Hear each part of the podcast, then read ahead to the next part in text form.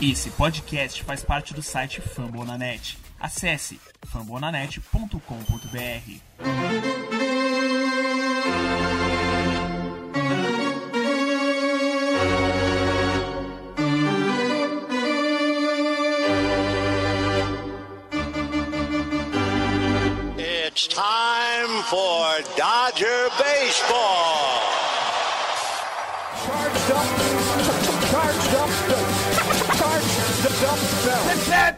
Dodgers! Let's go! Another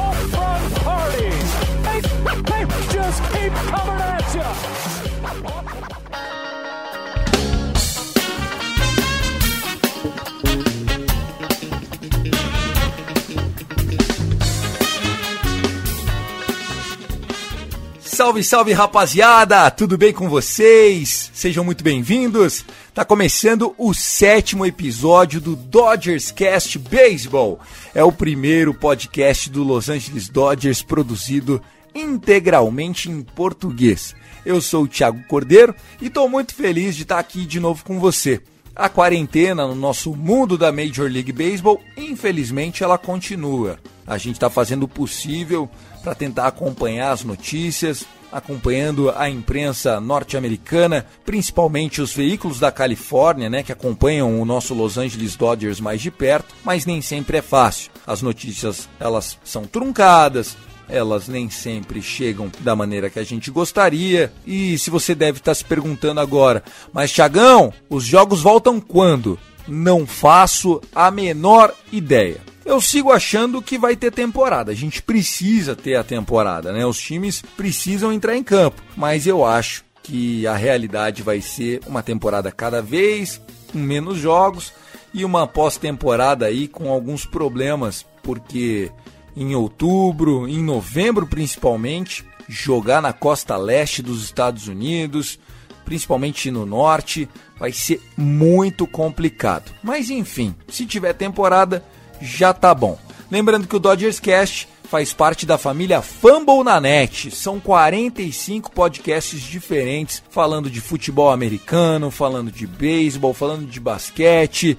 A gente teve nesta semana o draft da NFL.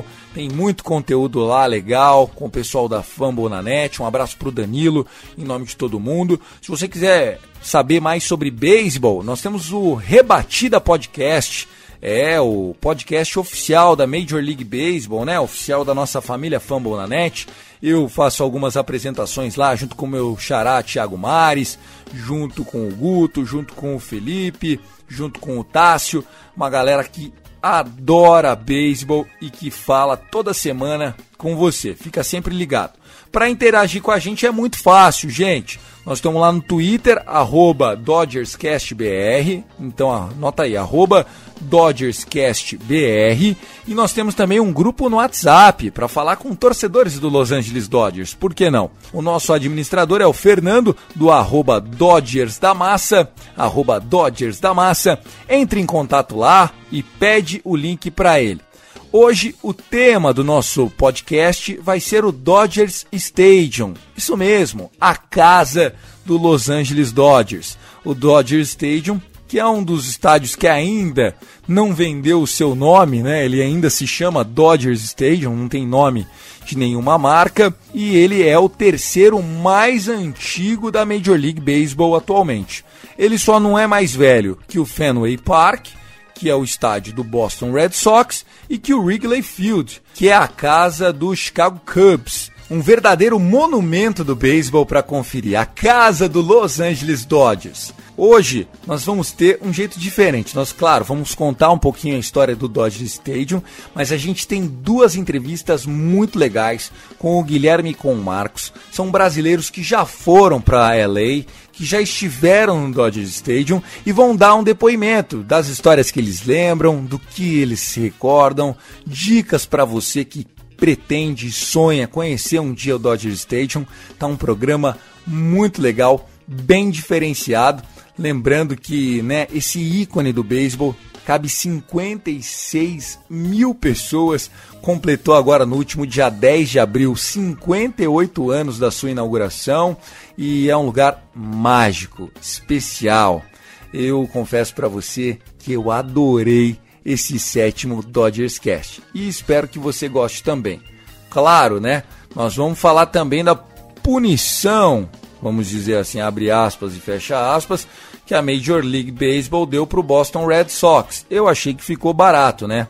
O Boston Red Sox, que ganhou da gente em 2018 a World Series, estava sendo investigado sobre o roubo de sinais, né?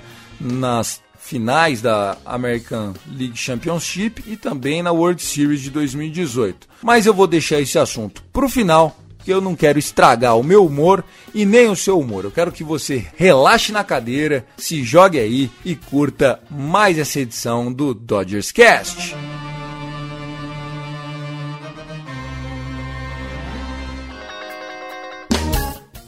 Vamos lá, o Dodgers Stadium é um estádio de 58 anos, como eu disse, ele foi entregue no dia 10 de abril de 1962. Ele foi construído em menos de três anos, um projeto audacioso aí do Los Angeles Dodgers. Foi construído numa área muito pobre de Los Angeles. Era um, um lugar onde tinha sido invadido por imigrantes latinos, na grande maioria mexicanos. O lugar era conhecido como Chaves Ravine, né, a região de Chaves Ravine, e ele custou na época 23 milhões de dólares. O estádio ele foi marcado no início, principalmente no início da fundação do estádio ali, da construção, pelas desocupações de famílias. Né? Então, se você quiser, tem muito material sobre isso, sobre a forma truculenta em que a polícia tirou os moradores então do local, né? A área não era deles, eles tinham invadido as propriedades ali, mas enfim, muito tenso. Então o Dodgers teve que lutar muito no começo para tirar um pouco, né, a má impressão que a ocupação de Chaves Ravine havia provocado no estádio. Mas depois que ele ficou pronto, claro, ele é muito lindo, né? Ele tem uma arquitetura icônica, é, você consegue ver, olhando para o center field, né, as insígnias ali de Hollywood, né, nada mais Los Angeles do que Hollywood, fica a cerca de 10, 12 quilômetros ali do estádio, então é muito, muito, muito bacana, é muito, muito bonito. O Dodger Stadium é um lugar mágico, né, ele já recebeu 8 World Series, a gente ganhou 4 e perdeu 4. Quem já foi para o Dodger Stadium quer voltar. O Gui Deluca ele é torcedor do Dodgers, mora em Campinas e é cineasta. Ele bateu um papo comigo e falou sobre a relação dele com o time de LA. Confere o papo que ficou demais. O nosso bate-papo agora é com o torcedor do Dodgers, o cineasta Gui De Luca. Ele tem 33 anos, é morador de Campinas e, cara, como todo amante do cinema, é lógico que ele escolheu o nosso Dodgers, né? O time de Hollywood, o time das celebridades. Gui, obrigado por aceitar o meu convite de falar com a galera do Dodgers Cast. Queria que você falasse um pouquinho sobre a sua experiência. Você foi uma vez, foi duas? Qual que é a sua relação com o Dodgers Stadium? E obrigado e parabéns pela escolha mais uma vez, querido.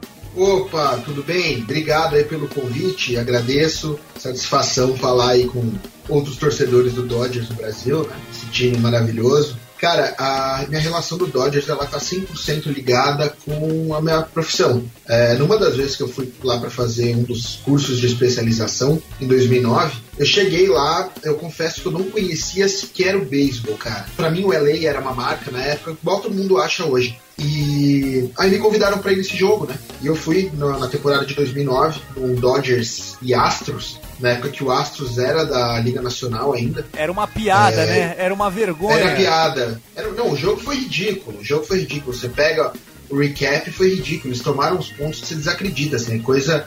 Acho que se eu e você for para jogar, a gente vai se sair melhor do que aquele time dos Astros, né?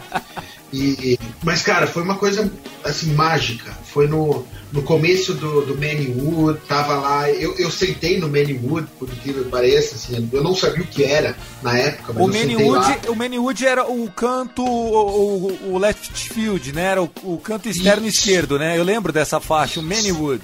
É, eu, eu conhecia o Manny Ramirez pela fama dele no Boston na época tal, mas de não sabia o que ele era, o que ele significava, não, não, não, não fazia ideia.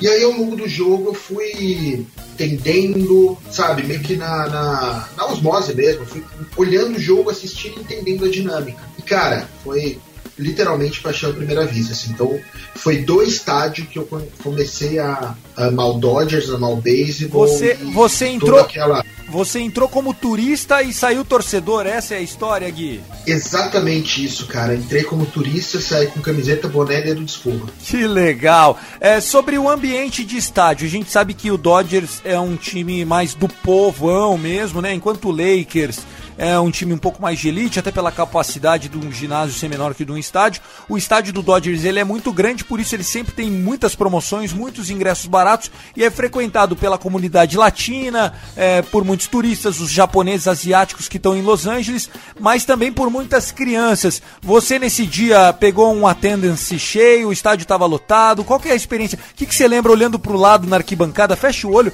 olha para o lado, quem que tava? Qual era o perfil dos torcedores? Conta um pouquinho desse ambiente. Cara, muita família, muita família. O estádio estava cheio, é, lotado mesmo. Tinha- Era dia de promoção, tanto que o meu ingresso eu comprei na- é, nesses sites de, de compra coletiva, sabe? Tava em promoção lá, eu comprei lá. E já que você perguntou de lembrança, eu lembro muito assim: estádio de beisebol a gente vai muito mais para comer, beber, do que propriamente para assistir o jogo, né?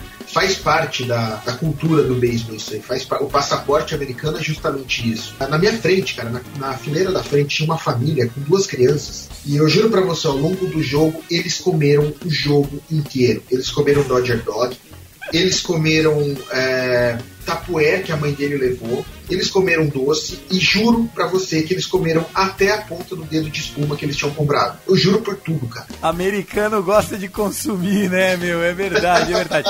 E, e- e so- e sobre as músicas, cara, porque a gente tem é, o órgão magistral, né, que me faz lembrar do Vince Scully. Aliás, você pegou It's time for Dodgers Baseball. Você pegou, né, Cara, cara? Isso ninguém mais vai ver, né? Ninguém mais vai ouvir. é- Mas como é que é a relação do órgão e da torcida, os cantos? O que, que você lembra disso? Era aniversário do Vince Scully, eu não sabia quem era Vince Scully. No primeiro dia que eu fui, era aniversário do Scully, eu não fazia a menor ideia do porquê aquela galera tava emocionada, que a galera gritava. Mas é, é fantástico. E o ambiente de, de música, tanto do DJ quanto do órgão, faz parte da mágica, né? O, as músicas, a galera toda canta, a galera acompanha, a galera segue. É, é um negócio muito mágico, assim. Então, calma aí, repete que deu uma falhada. Era aniversário do Vince Scully no dia? Era um jogo de aniversário do Vince Scully. Que lembra. E eu não entendia, eu não entendia porque as pessoas estavam com cartaz pro Vince Scully, quem era Vince Scully, quem era aquele cara que aparecia no telão, eu não sabia, eu não sabia quem era. Ainda mais parecendo É um isso. vovozão, né, cara? Um puta tiozinho, Exato. né? Você deve não ter Quem era entendido porra velho? nenhuma, é verdade. Não, aparecia no telão Vince Scully, é, o Lasorda aparecia, eu não sabia quem era aquele monte de velho aparecendo, sabe? Que legal, Gui, que experiência maravilhosa. 10 anos se passaram, 11 agora. Você chegou a retornar depois, porque depois da venda do Dodgers dos, dos McCourt, né, pra, pra o, Stan Kasser e pra todo o novo grupo do Magic Johnson, houveram algumas reformas no Dodger Stadium. Você chegou aí depois de, de reformado? Qual foi a última experiência que você teve? E eu pude ver que você tem até uma tatuagem do LA na mão, cara. Me conta da sua Tenho. paixão aí, velho. Tem sim. Cara, é, começando pelo final, a última vez que eu fui foi agora, em janeiro, em janeiro do ano retrasado. Eu fui fazer um, uma trip lá, eu fui fazer um tour lá dentro. Né? Tava fechado o estádio, então eu fui fazer um tour. Paguei pra fazer um tour, pra visitar a sala de troféu, subir, pisar no estádio, pisar no campo, sentar na cadeira do Vince Scully. Eu, eu quis, fiz questão de fazer isso aí com a, com a minha noiva. Foi muito ma- Que legal. maravilhoso, cara, muito legal. Conhecer as histórias, foi sensacional. Ver e eles mantêm lá, eles guardam muito as camisetas do No Hitter contra o que aconteceu lá no México, os troféus de MVP, de Rookie of the Year, tá, tá tudo lá, eles deixam tudo expostos lá, e é muito legal, desde o, Jack Robinson, desde lá de trás. Então é, é maravilhoso. E, mas eu voltei outras vezes para ver jogo, sim.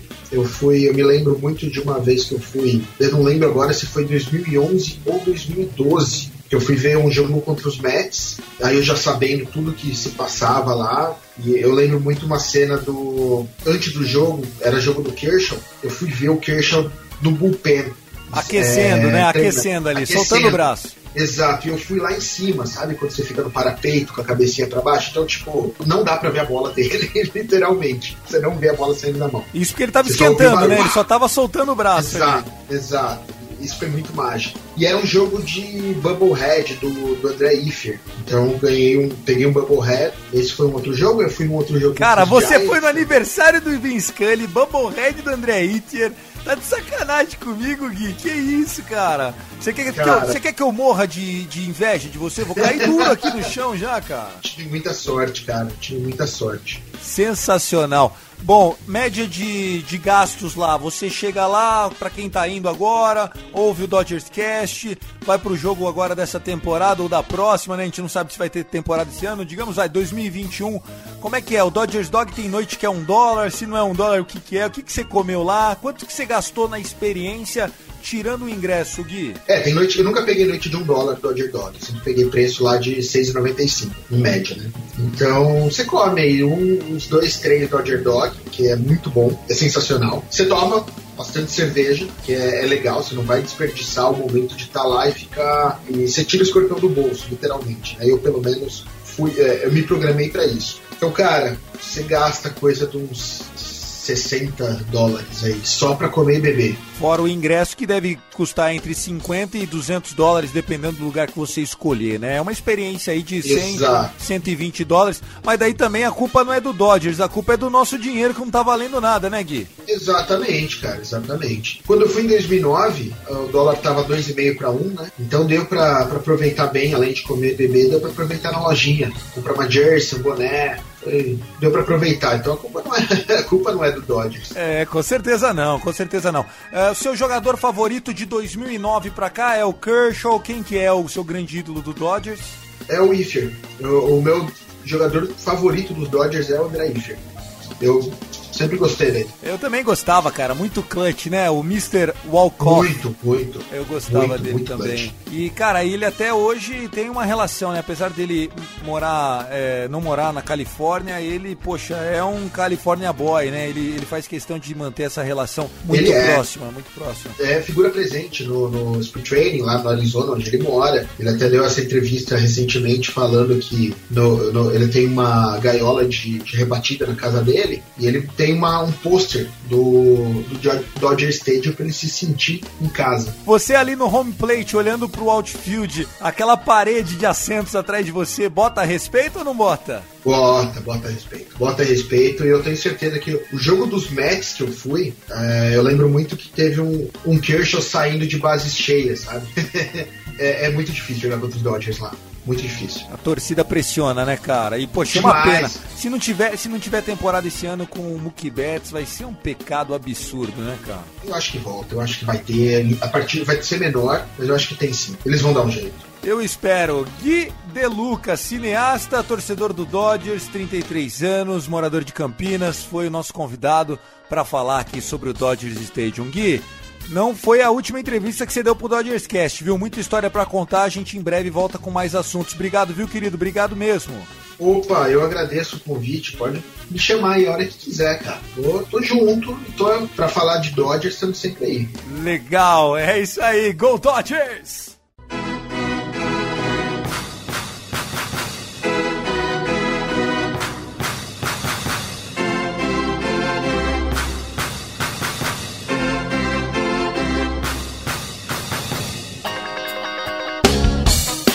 E o Dodgers Stadium, ele não é mágico só para quem torce pro Dodgers, né? O Dodgers Stadium é sensacional também para os torcedores de outros times. Os rivais também admiram e muito a nossa casa. Pode ser velha, pode, enfim, ter problemas, mas ela tem muita história. Quem confirma isso é o jornalista e torcedor do San Diego Padres, o Marcos Mentoni ele relembra como é que foi a visita dele ao Dodgers Stadium. Bom, como você disse, eu torço pro San Diego Padres, mas para todo amante do beisebol ter a experiência de ir pro Dodger Stadium é uma experiência única na vida. Ele pode ser um estádio um pouco antigo, mas ele é muito grande, o que facilita para a compra de ingresso e até pelo valor dos ingressos. E eu tive a oportunidade de assistir um jogo de playoff e eu fiquei muito impressionado com a torcida, que é uma torcida muito fanática, que participa durante o jogo todo, que é muito difícil você achar em esportes americanos. Então é uma experiência que eu recomendo para qualquer amante do beisebol, é conhecer o Dodger Stadium. Que bacana. E você teve inclusive num jogo de playoffs, então você pegou casa lotada. Conta um pouquinho dessa partida. O que, que você lembra daquele jogo? O jogo foi em 2016. Foi o jogo 3 do Wild Card e era um dia de. Era uma segunda-feira, feriado nos Estados Unidos. O jogo foi uma hora da tarde, devia estar uns 38 graus.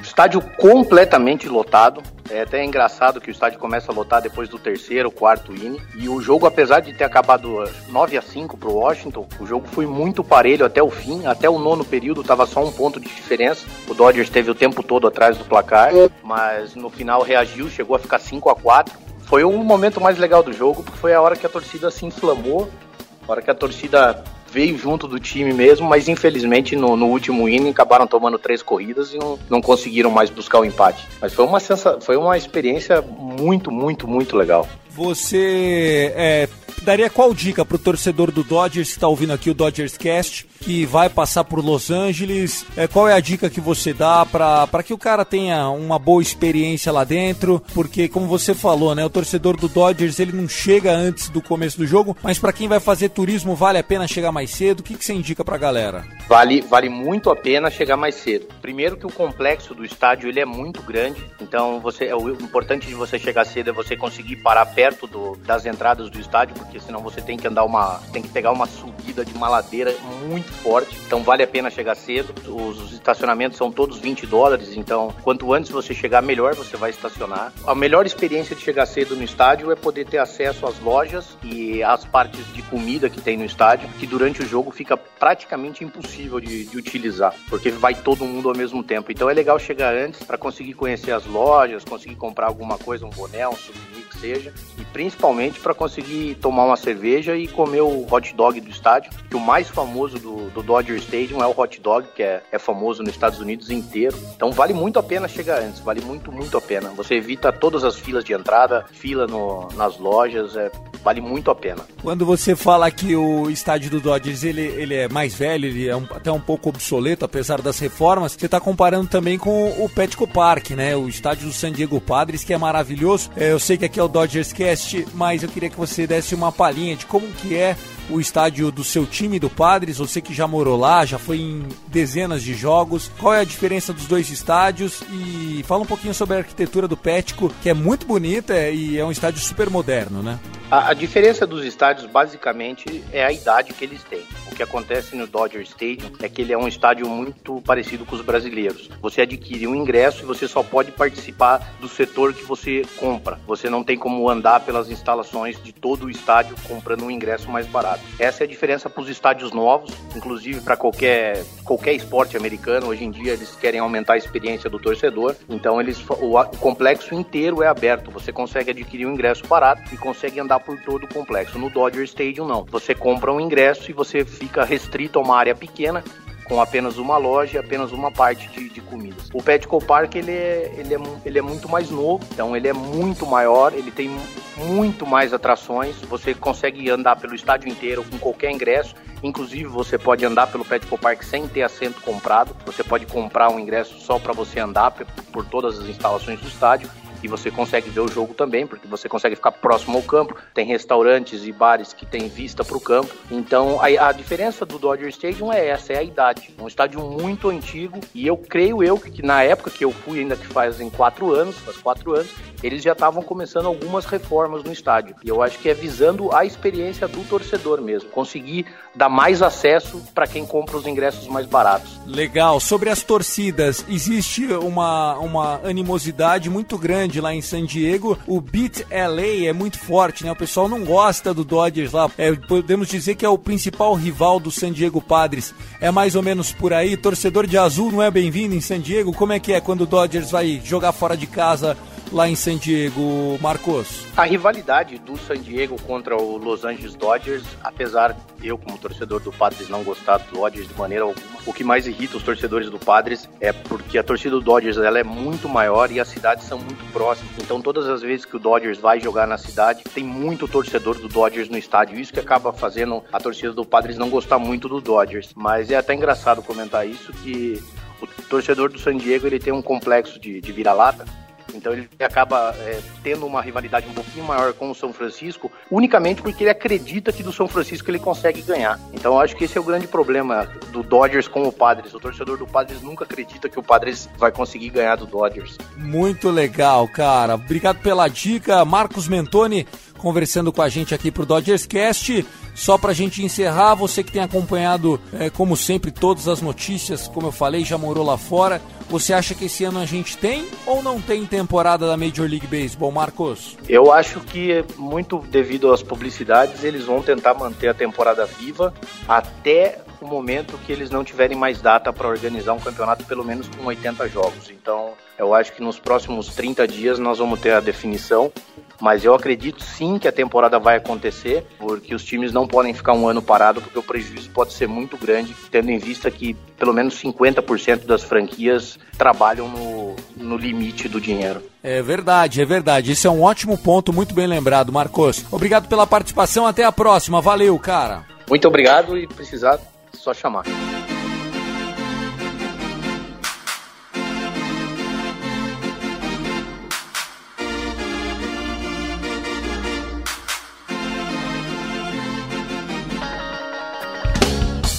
É muito legal, né, gente, ouvir os comentários de quem já teve lá no Dodger Stadium. Simplesmente demais. E aí, você conhece também o nosso estádio? Deixa o seu depoimento para mim, cara. Vai lá no arroba DodgersCastBR no Twitter e manda sua mensagem. Agora, chegou a hora de falar, infelizmente, sobre a punição, que eu achei muito branda, do Boston Red Sox.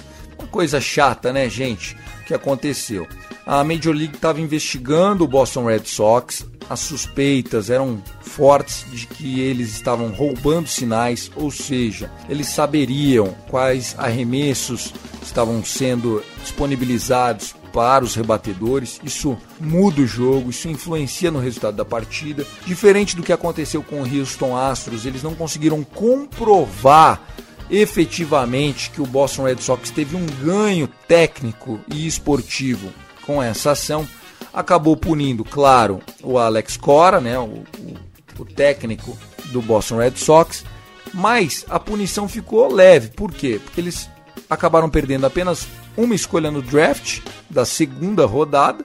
E você sabe, né, gente? O draft da Major League não é o draft da NFL. O draft da Major League, um monte de round, um monte de gente. Você pega os jogadores lá para jogar na single way, depois vai para double way, depois vai para triple way, ou seja, são jogadores de impacto quase que nulos de imediato. Então, um segundo round não custa quase nada. E também é, puniram, expulsaram o técnico de replay dos caras. Para contar a visão do Red Sox dessa história, eu convidei o Felipe, o Felipe que é do Soxcast que é mais um dos podcasts da família Fumble na Net.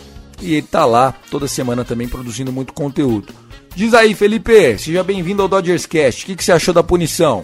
Fala, Thiago, muito obrigado pelo convite para participar deste episódio do Dodgers Cast. Ao meu ver, a punição imposta ao Red Sox está dentro do que era esperado, ainda mais se compararmos com as punições sofridas pelo Houston Astros. Eu acredito que as suspensões foram justas e aplicadas de forma correta e pontual.